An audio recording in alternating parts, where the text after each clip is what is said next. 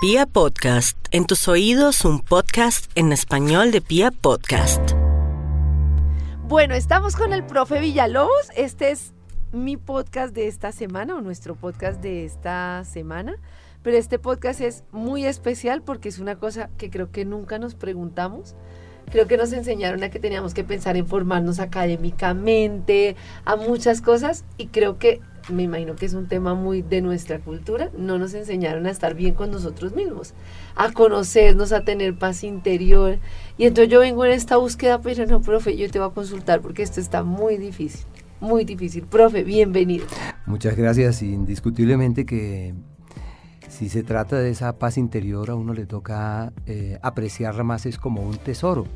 Y los tesoros tienen un valor.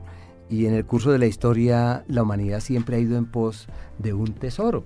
Por ejemplo, las religiones hablan del paraíso, eh, los orientales hablan del Satori, eh, nuestros antepasados hablaban del famoso dorado, que era un lugar lleno de joyas exquisitas y cuando llegaron los conquistadores se enteraron que existía un lugar tan extraordinario, dejaron todos sus propósitos, sus proyectos y fueron averiguando de voz en voz, de boca en boca, a ver dónde encontraban ese lugar magnífico. Y sucede que nunca lo encontraron.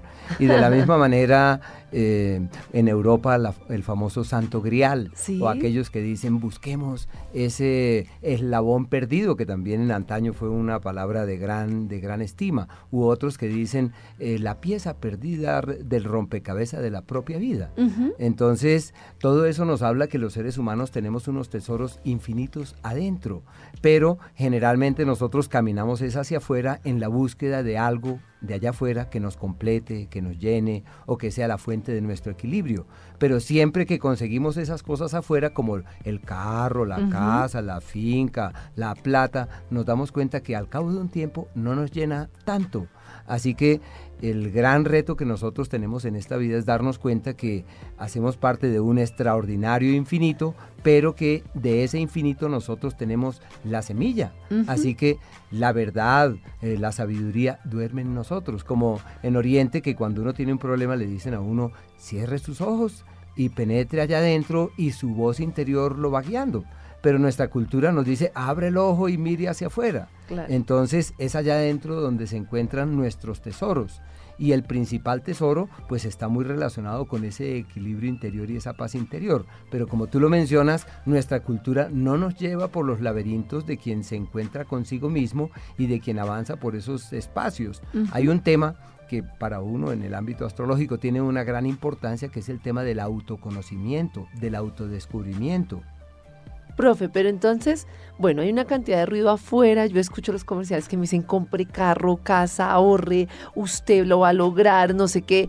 Y entonces resulta que yo soy consciente de que esa alegría me dura muy poquito tiempo, como tú dices. Entonces yo obtuve el premio, la beca, lo que tenía y duró tres meses y a los tres meses ya vuelvo a lo mismo. Entonces yo soy consciente que eso está en mi interior.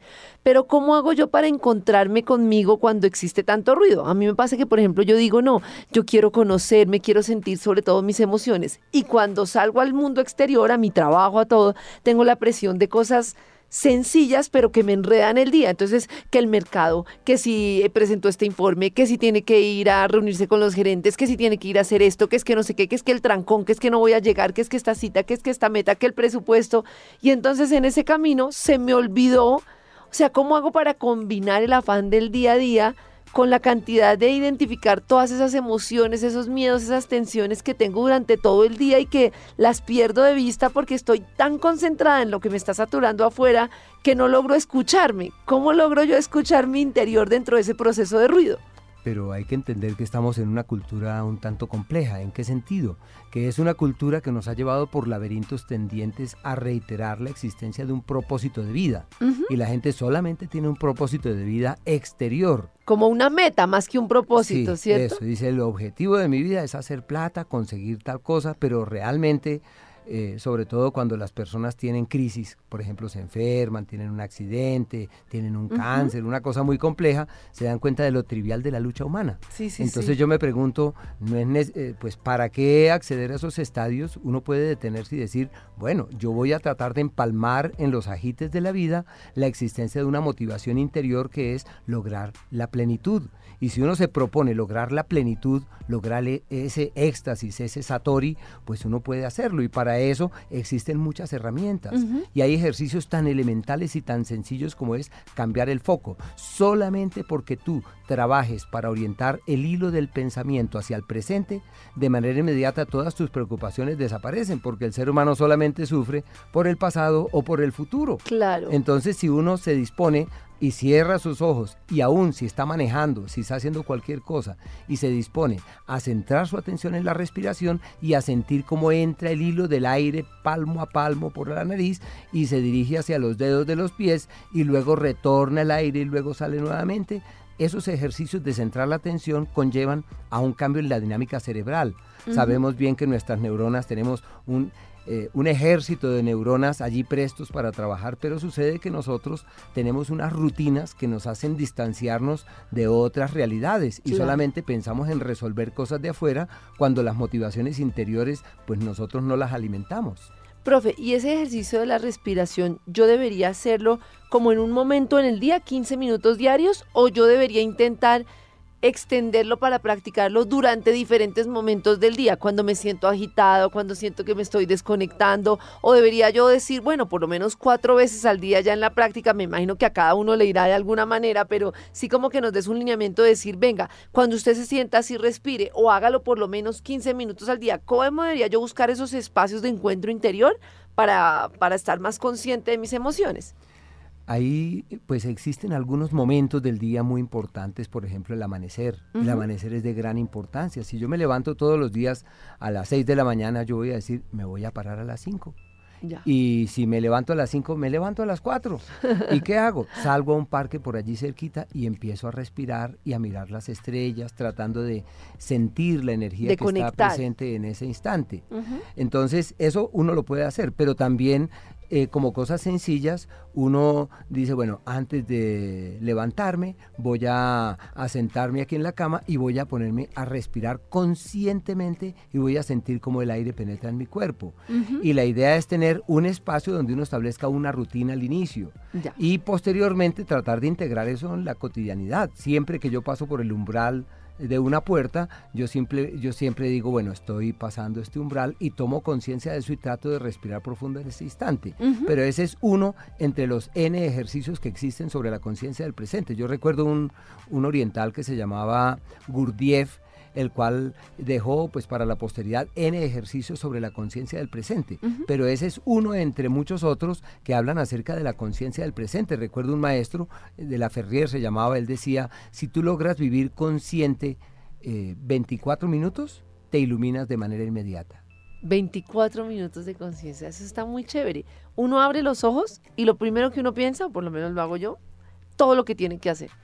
Entonces no se da un tiempo de conectar con uno antes de conectarse con el externo. Ah, claro, tengo que hacer esto, esto y esto y esto. Y también uno no cierra, digo yo que una forma de cerrar ciclos entre una actividad y otra sería respirar, porque uno podría sentarse frente al computador y antes de empezar su jornada respira. Luego ya va a terminar su jornada y va para la casa, entonces ya va a compartir en familia. Uno debería partirlo y respirar como para separar, porque creo que lo que nos pasa hoy en día es que no estamos presentes justamente. Entonces, estamos en la casa pensando en lo que no hice en la oficina.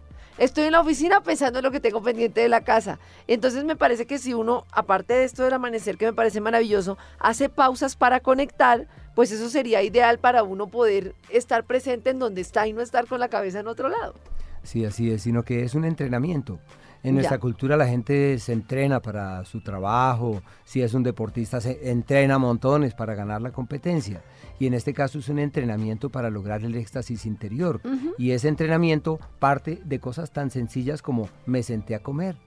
Entonces los orientales ellos siempre han dicho haz lo que tengas que hacer, pero hazlo con tus cinco sentidos. Si vas a comer, pues disponte a comer. ¿Y qué es comer? Eh, no estar viendo televisión, ni conversando allá con el vecino, sino estar concentrado en lo que uno está comiendo y masticando, pues eh, lo, eh, lo, ideal sería 40 veces cada bocado, insalivar atentamente los alimentos, sentir el aroma y además de eso los sabores. Pero sucede que la gente va comiendo y se está acordando que tiene que apurarle, que tiene que hacer aquello otro. Entonces nosotros nos desfasamos de ese océano infinito que nos ofrece el presente y la vida se nos pasa en gran medida en el pasado y en el futuro. Yo por esa razón utilizo una frase, eh, sobre todo para conferencias y cosas, cuando me invitan yo le digo a la gente, ¿y tú dónde vives? Y lo primero que yo les pregunto es que dónde están viviendo y hago énfasis, bueno, y al fin de cuentas, ¿dónde vives? Y entonces la gente piensa que es el barrio, pero no. Entonces yo por último les digo, eh, según el lugar donde tú vives, ese lugar te afecta y determina tu historia. Y tenemos tres lugares donde podemos vivir realmente, el pasado, el presente o el futuro. Y si tú vives en el pasado, eso tiene consecuencias sobre tu vida. Si vives en el futuro, pues está lleno de esperanzas, de sueños y de expectativas de cosas que no siempre son. Y el océano el infinito está realmente en nuestro presente. Así que tenemos la libertad de decir voy a vivir en el presente y eso tiene consecuencias neuronales, energéticas sobre nuestra vida. Profe, y en ese vivir del presente, ¿cómo valoro yo o cómo me proyecto yo para los, si yo tengo un deseo de algo a futuro o tengo una meta de algo que quiera a futuro, una meta digamos externa? Entonces yo quiero ahorrar y prepararme para llegar a una especialización y después llegar a, un trabajo que me gusta mucho. ¿Yo qué tanto tiempo le debo dedicar a ese futuro? Porque claro, yo debería estar conectado en el presente, pero uno puede sentir que si no hace cosas para llegar a una meta en el futuro, y entonces creo que por eso nos preocupa tanto el futuro. Uno debería considerar paralelamente el futuro a pesar de estar más tiempo en el presente o simplemente me meto en mi rutina de presente y le pongo todos mis cinco sentidos y ya ese futuro llegará. Sí, estoy de acuerdo y sobre todo en la claridad de lo que se quiere. Dice, bueno, listo, yo voy hacia allá, pero esa frase popular que dice, gózate el camino y no esperes a llegar a la meta para sentir eh, la como ese para ese oasis que pueda ofrecer la meta.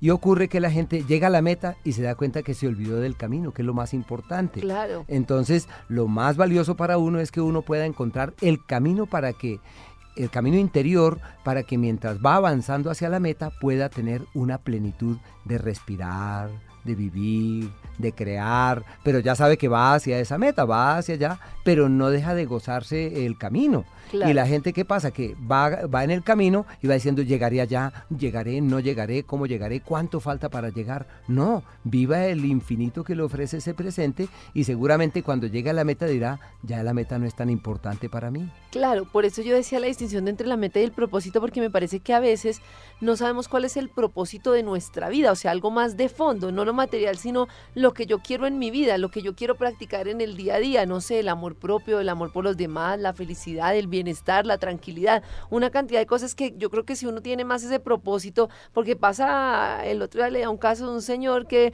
le escribía la carta al profesor eh, de toda su vida y le decía, usted me engañó porque usted, él trabajó y trabajó y no obtuvo un ascenso. Y entonces dice, yo trabajé toda mi vida por lo que usted me dijo y ahora no me ascienden y perdí a mi familia en el camino porque se separó, no tuvo vida y ya se encuentra en una edad adulta y se siente totalmente decepcionado. Pero todo estaba puesto sobre una tarea final que era una meta externa. Entonces yo creo que serviría, no sé, parar y decir, bueno, ¿cuál es mi propósito en mi vida? Pero mi propósito si se me acabara la vida mañana, que yo estuviera poder estar tranquilo, decir, si me muero pasado mañana o mañana, me morí en mi propósito, que era lo que yo quería lograr en el camino. Sí, pero el propósito realmente no es lo que él se propuso, de lograr el ascenso. El propósito de él era encontrar el cauce para vivir en plenitud. Y él podría ir caminando hacia esa meta, pero siendo feliz en cada uno de los días y tratando bien a todo el mundo y armonizando con todas las personas. O sea, el trabajo es de adentro. Nuestra vida en realidad es prestada. Así que yo pienso que nacimos para acceder a otros estados de comprensión o de conciencia. La evolución del ser humano es la evolución de su conciencia. Entonces el trabajo de uno está, debe estar orientado hacia acceder a ese estado de plenitud interior. Yo no puedo desestimar que los yogas, quienes practican yoga y están en estas disciplinas, hablan del éxtasis interior como una posibilidad real. Y ese éxtasis interior es fruto de trabajar sobre el presente. Y para eso, lógico, el tema de la respiración es fundamental, pero la conciencia del presente sobre nuestros movimientos, sobre nuestra dinámica, pues eso es algo que uno tiene que acrecentarlo. Tuve un maestro el cual decía que el gran trabajo nuestro en un principio era acceder a un estado de conciencia sobre nuestra expresión cotidiana, hasta paulatinamente acceder a un estado de conciencia cósmico. Entonces hablaba que existía la conciencia molecular, celular, eh, atómica, subatómica, la conciencia animal, la conciencia vegetal, la conciencia humana, suprahumana. Y nosotros tenemos ese horizonte infinito de saberes, de conexiones y sincronías que están allí vigentes y pendientes en aras de que nosotros podamos conectarnos con esos horizontes ilimitados y en esa conexión que uno intenta con el interior y con todos los horizontes, ¿cómo, cómo debería uno, porque me pasa a mí, por ejemplo, yo no sé si le pasa a los que lo han intentado con la respiración, que uno termina poniendo una tarea que se supone que era para lograr plenitud, logra uno convirtiéndola en frustración, porque dice uno, bueno, me voy a conectar conmigo mismo, empiezo a respirar y me llega un pensamiento. Y yo juzgo mi incapacidad para conectarme. Entonces digo, ve, pero Karen, lleva usted aquí cinco minutos sentada y no ha podido y ya está preocupada, pero no iba a, ir a meditar. Entonces, ¿qué le pasa con la respiración? Entonces, en vez de encontrarme, termino yo juzgando qué hace uno con esa cantidad de pensamientos que llegan, de no solo de cosas pendientes, sino de juzgarme a mí mismo por no poder hacer la tarea que quiero hacer de conexión. eso es un círculo eh, sin salida, porque uno lo que debería era dejar que pase ese pensamiento y no engancharse ahí, pero eso es difícil, profe. Sino que existen varios, varios niveles sobre eso. Uno está la contemplación, que casi todas las religiones la han considerado como el, clímax, la identificación, que es identificarse ya con las cosas, con los objetos, con el entorno, con la naturaleza, con el cosmos, con el cielo, con el infinito. Pero también está la meditación, que es un paso antes de todo esto.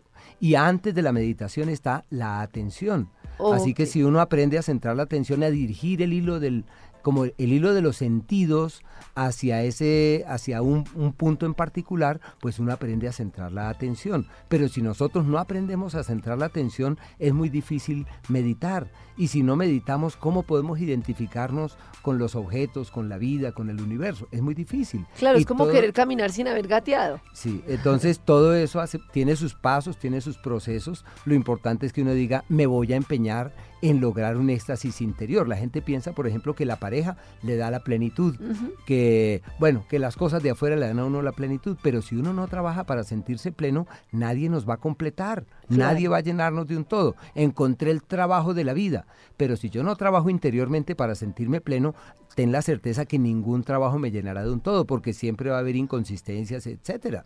Así que el trabajo nuestro no es tanto de cambiar el mundo, sino de encontrar la senda para armonizar con el mundo y en esa armonía puedo yo encontrar el, la senda de una plenitud verdadera. ¿Y ese trabajo le tocó uno solo, sin un maestro ni nada, profe? Lo que pasa es que hay que entender que cada célula nuestra tiene una sabiduría allí guardada.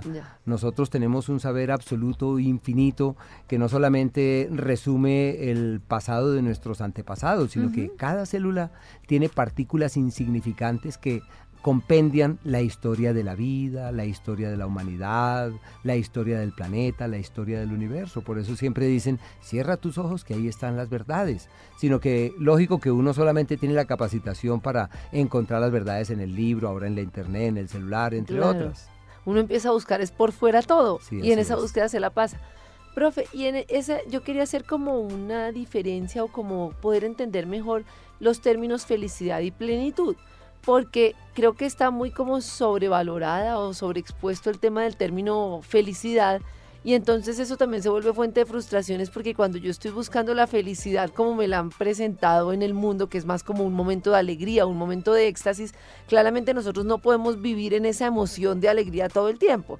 Y entonces siento que encima de todo viene la culpa porque uno debería estar alegre todo el tiempo y siento yo que se trata más es de vivir cada momento como viene, porque creo que todos tenemos momentos de tristezas, de preocupaciones, de alegrías y de una serie de emociones a lo largo de los días y de nuestra vida.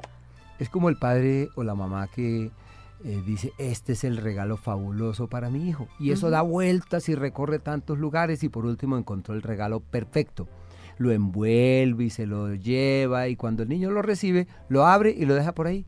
Y uno dice, tan extraño. O sea, el niño vive en otro mundo. Los niños tienen mayor disposición para vivir en ese espacio del oasis que ofrece el presente.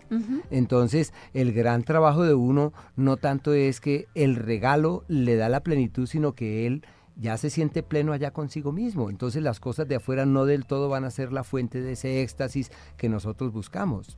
Y en esa medida, si yo tengo, por ejemplo, una un, épocas de la vida, que por ejemplo el profe a veces uno se siente, el profe dice, no, esta época es una época difícil, dura, que le toca a uno como de aprendizaje.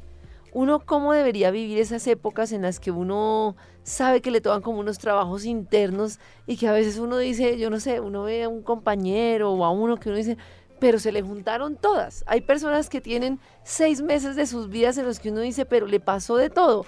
Perdió a esta persona, eh, bueno, se separó, se le murió un ser querido, lo echaron del trabajo.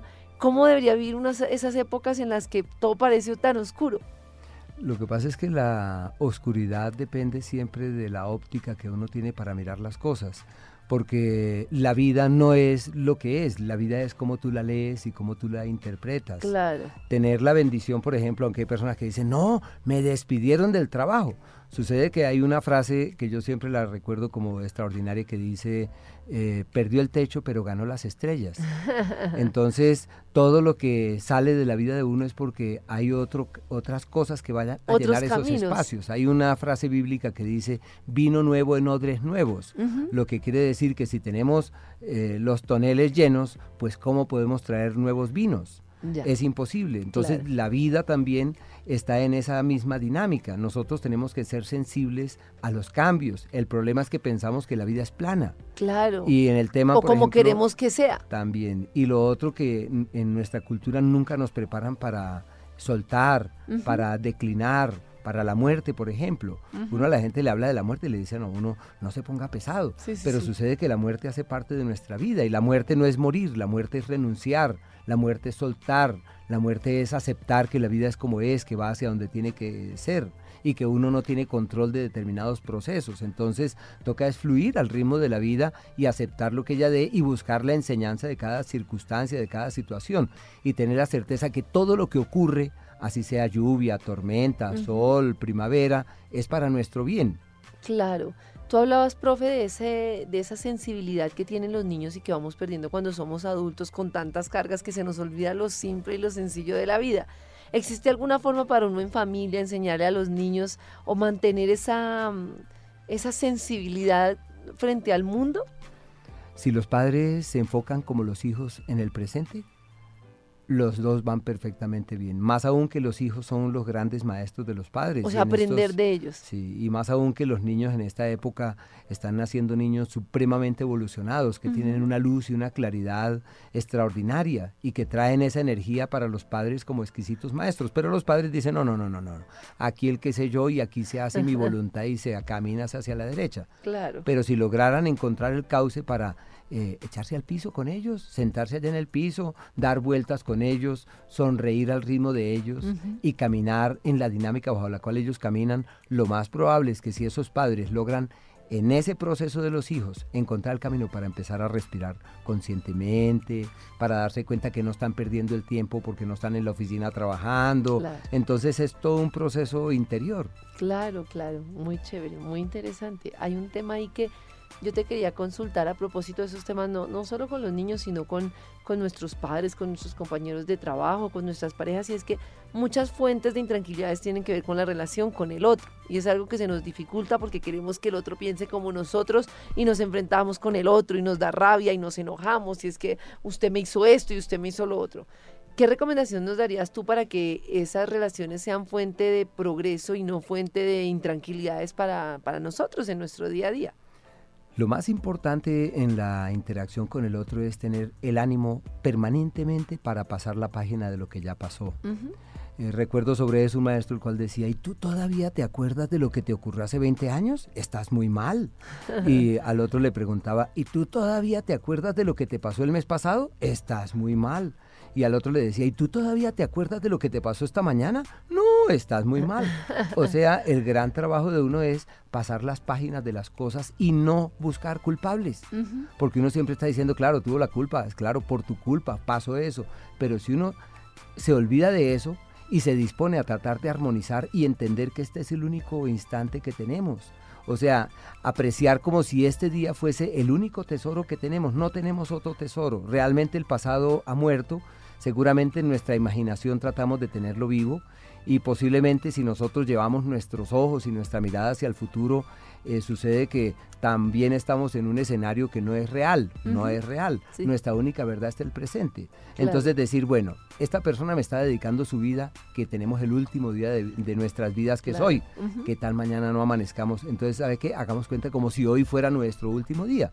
Y si uno amanece con la intención que es el último día de la vida y se goza ese día como si fuera el último hasta que se acuesta y se duerme, pues la vida puede ser mucho mejor. Claro, porque además, en realidad, pues voy a decir una cosa que de pronto dicen, pero esto es de qué están hablando, pero me parece que es cierto y es que al final no es real. Por ejemplo, el tiempo no es real, es una es un invento artificial. Nosotros estamos muy preocupados por el tiempo, pero el tiempo en sí no existe, pero no quiero parecer loca, pero lo que me refiero es a que todo lo que nos afana de que el reloj, de que es que tengo que hacer esto, que es con otro, es una presión que en realidad es mínima si la comparamos con la dimensión de nuestra, de nuestra vida. No sé si estoy diciendo cosas muy...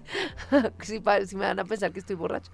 Sí, y estoy también de acuerdo contigo, en el sentido que el gran trabajo que uno tiene es el de revaluar su conexión con la vida, de revaluar su conexión con ese instante único y excepcional que el universo le ofrece. En este momento nosotros acá conversando, sucede que tenemos una cantidad de estrellas que nos están acompañando, pero no somos conscientes que el cielo nos mira, que el universo nos mira. Eh, nuestro organismo está facultado a la luz de los relojes biológicos para contener todo lo que ocurre en el horizonte que nos circunda. O sea, nosotros estamos conectados con escenarios grandes. Por eso cuando la gente realiza largos desplazamientos le dicen, mire, por cada meridiano duerma tantos minutos, por cada meridiano de desplazamiento. Y si uno hace un viaje largo de 12, 15 horas, uno debería dormir unas 5 horitas aproximadamente para que los relojes biológicos se conecten otra vez, se sincronicen con ese lugar.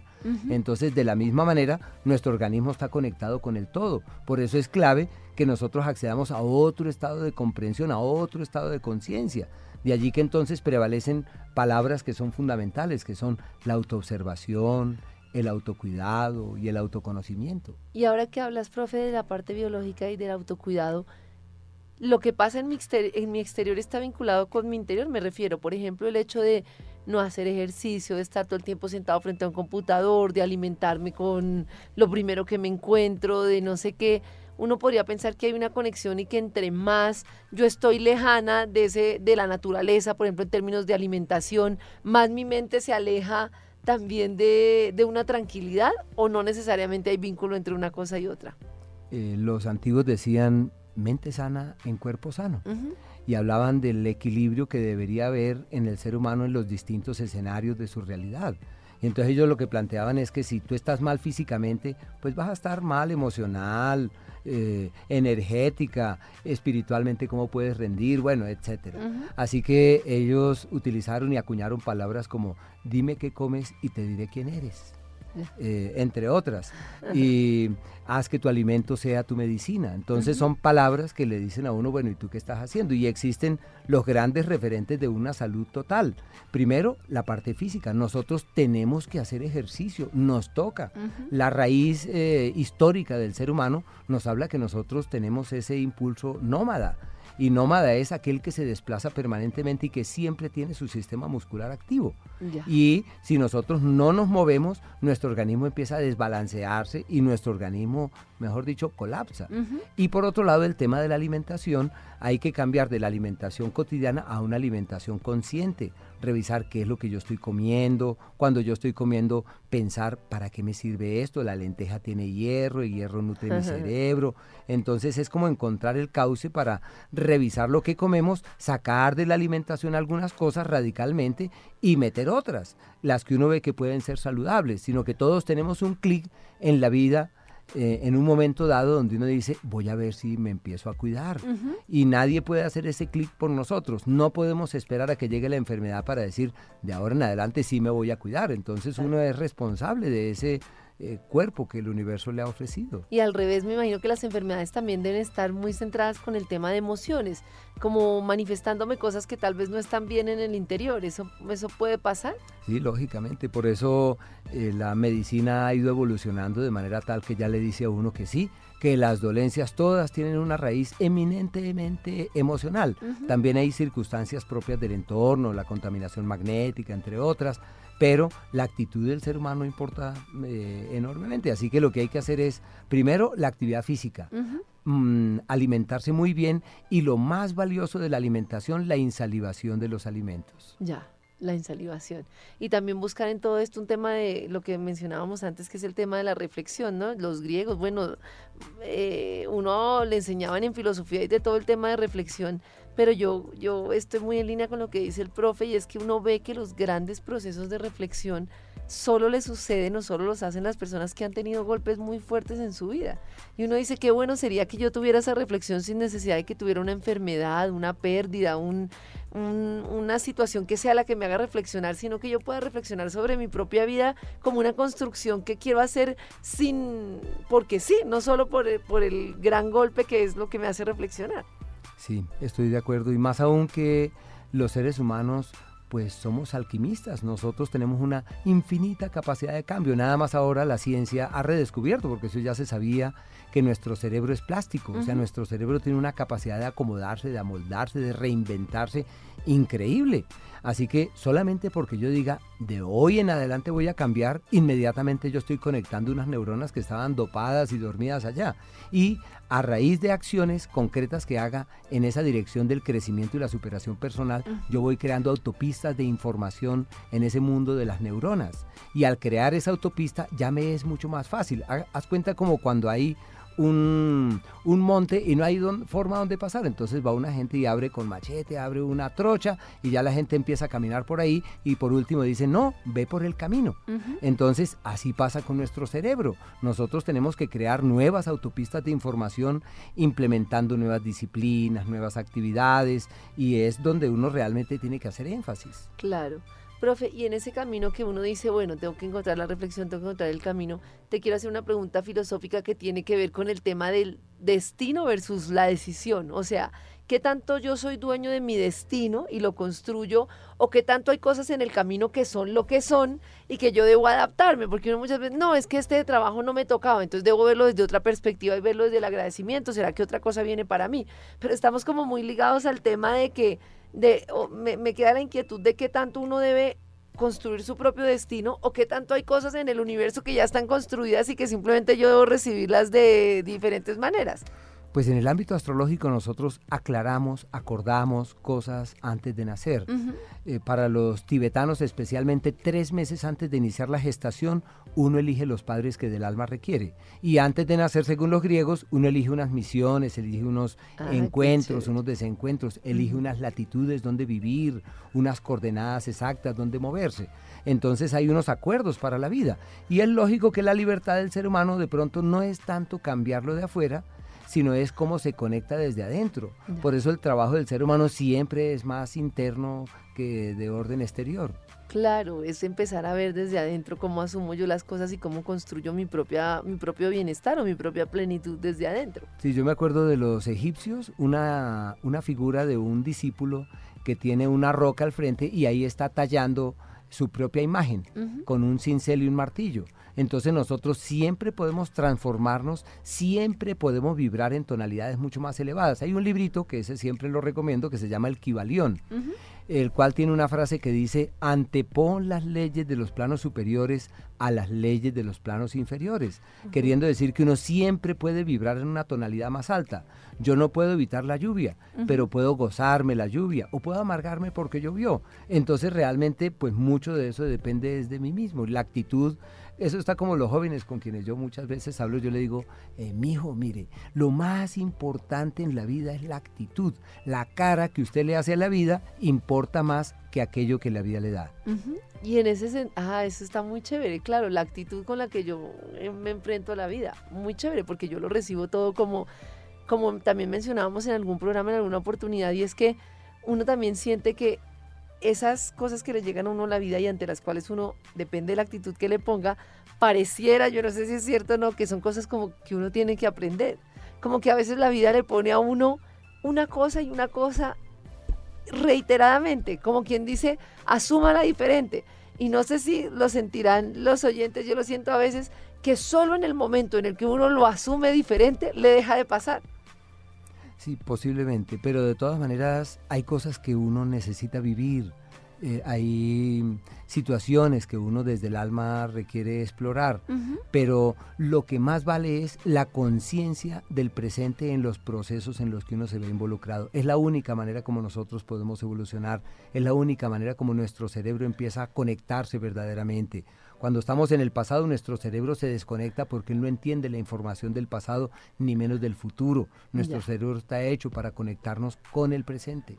Pero, profe, y entonces, si yo siento, por ejemplo, desde el presente, que hay un pasado que yo no superé, o sea, alguien me hizo algo, yo estoy resentido, no lo perdono, y entonces yo en el presente tengo la emoción de lo que me afecta con esa persona. ¿Cómo hago yo para desconectar ese pasado y decir, oh, hombre, ya estoy en el presente? Como tú dices, pasar la página, o yo debería decir, pues voy a hablar con esa persona, o ya lo pasado, pasado y paso la página y entiendo que es más mi emoción. Tú tienes dos alternativas. Una, ir a hablar con esa persona y si no puedes hablar por circunstancias, como hacen los psicólogos, eh, en una silla vacía, colocar un papel, dibujarlo ahí y sentarlo imaginariamente y cantarle la tabla y decirle todo lo que uno cree, lo que uno piensa. Y por otro lado, eh, disponerse a trabajar con el presente. Si tú trabajas con el presente, tus pasados desaparecen. Ya. Porque es que tu cerebro, él se reinventa constantemente. ¿Y cuál es el problema? Que el pasado y el futuro son como un péndulo.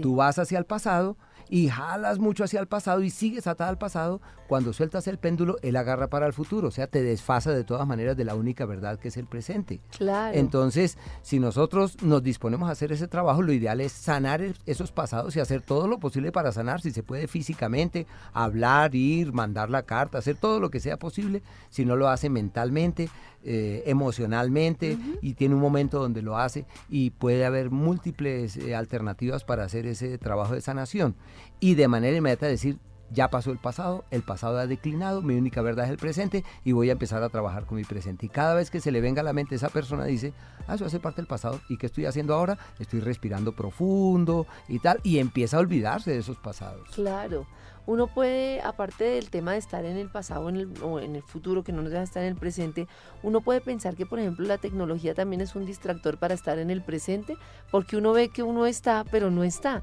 porque está con, la, con el cuerpo puesto acá, pero está pendiente de qué está pasando en, bueno, en las redes, o no sé, yo digo que uno muchas veces con la tecnología está todavía menos presente de lo que debería estar, porque no estás ahí con la persona que está sentada, sino que parece que te la cabeza en otro lado.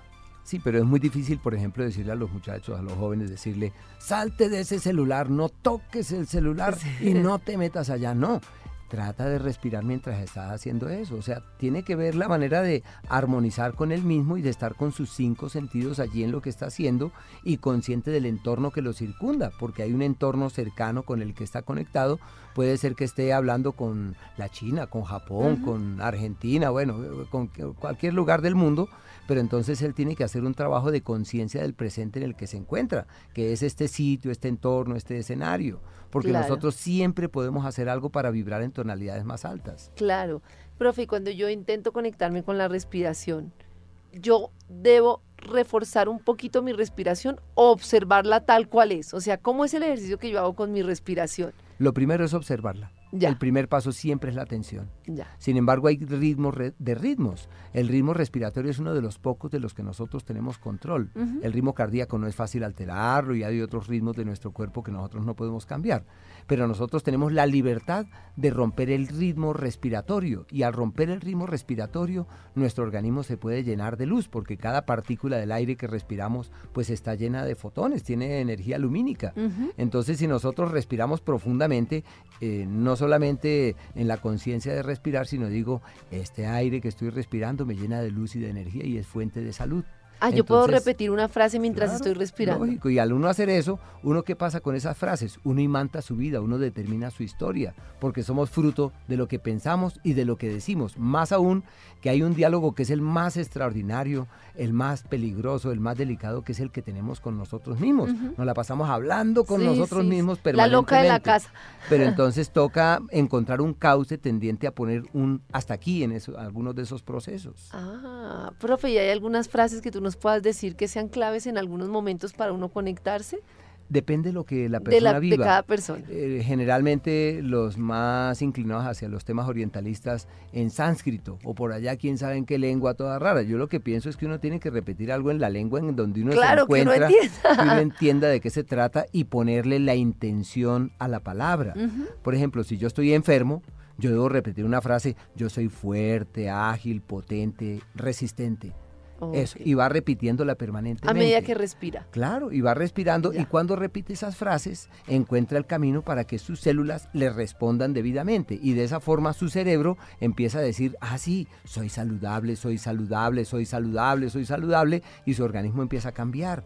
Claro, es muy simple. Si yo quiero estar en el presente, puedo decir estoy en el presente, quiero estar en el presente hasta que acostumbro a... Qué vida maravillosa la que tengo, qué horizonte infinito tengo ante mí. Ah. Este amanecer no se compara con ninguno. Siento la energía de este nuevo día, me siento en plenitud. Entonces son frases que uno tiene que conseguirse para eso, pero no como la gente que dice, no, es que me dejó por otro Es que y me yo- dejó nadie me quiere. los otros que no me quieren. Entonces repite esa frase y ¿qué pasa? Que empieza a conectar una cantidad de neuronas y si sigue repitiendo eso, se generan autopistas neuronales. Ya. Y eso conlleva a que cada vez que vaya a pensar en otra cosa, el cerebro lo lleva otra vez y le dice, estás solo y no hay nadie que te quiera. Claro, y es que eso uno lo ve y se le convierte en realidad. Eh, siempre pongo el caso el que llega a la empresa y dice, es que nadie me quiere, nadie me quiere. Yo voy a hablar con este, pero como nadie me quiere. Yo voy a pedir este favor, pero como nadie me quiere. nadie me-". Entonces construimos realidad, que es impresionante. Entonces la persona tenía un pensamiento y ese pensamiento terminó volviéndose realidad. Sí, a eso se le llama psicomagia, en el sentido que todos somos magos. ¿no? ¿Y ¿Magos en qué sentido? Que tenemos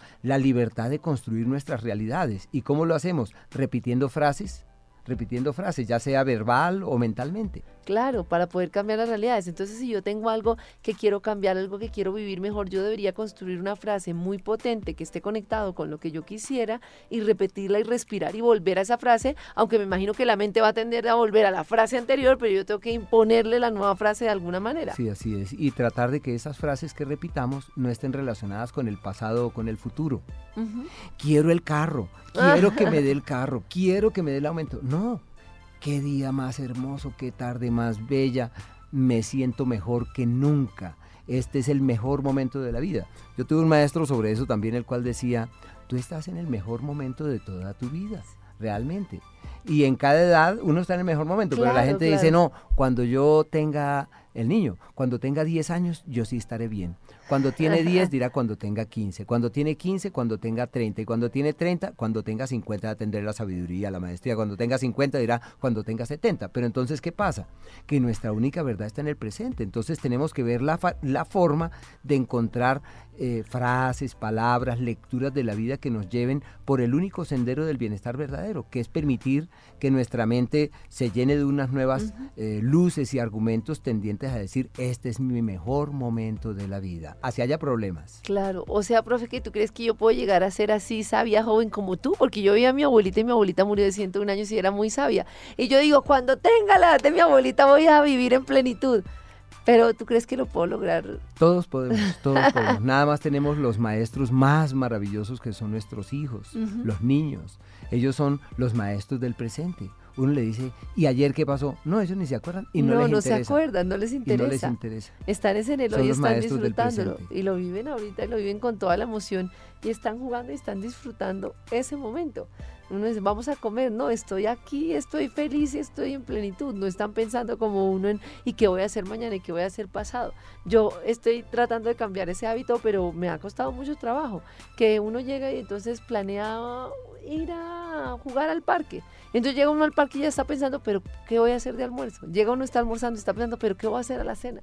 Nunca vivió el presente, le pasó toda la semana, todo el día y estuvo fue pensando en qué era lo que venía y nunca alcanzó a disfrutar de nada de lo que, nada de lo que vivió. Y el problema es que se le pasa la vida. Sí, Se le así. pasó la vida. Yo tengo un, un comentario para los queridos oyentes y es que revisen su pasado y miren a ver de qué eventos se acuerdan.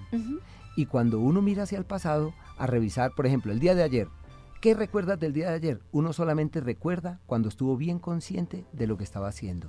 De resto, el cerebro no conserva memoria cuando uno camina inconscientemente. Es verdad, uno solo se acuerda de lo que estaba haciendo conscientemente.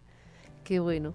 Profe, pues yo creo que este es como el primer pasito para lograr esa conexión que yo intento como esa búsqueda de la plenitud, de vivir cada vez mejor y por eso quise invitarte para que también de alguna manera habláramos con las oyentes y con los oyentes para que pues tuvieran como esas, esas recomendaciones y esas frases muy sabias que uno en el día a día olvida para poderse conectar y para poder estar mejor, para poder encontrar nuestra plenitud en el interior y de alguna manera omitir todos los mensajes que nos han enseñado desde pequeños, que usted tiene que ser el mejor y tiene que competir y tiene que tener y tiene que tener para cambiar la perspectiva y poder construir de verdad felicidad. Uno de una cantidad de personas que tuvieron muchos sueños, muchos sueños exteriores y que uno dice, y las veo tan solas y tan infelices que uno dice al final, pues tal vez no valió la pena.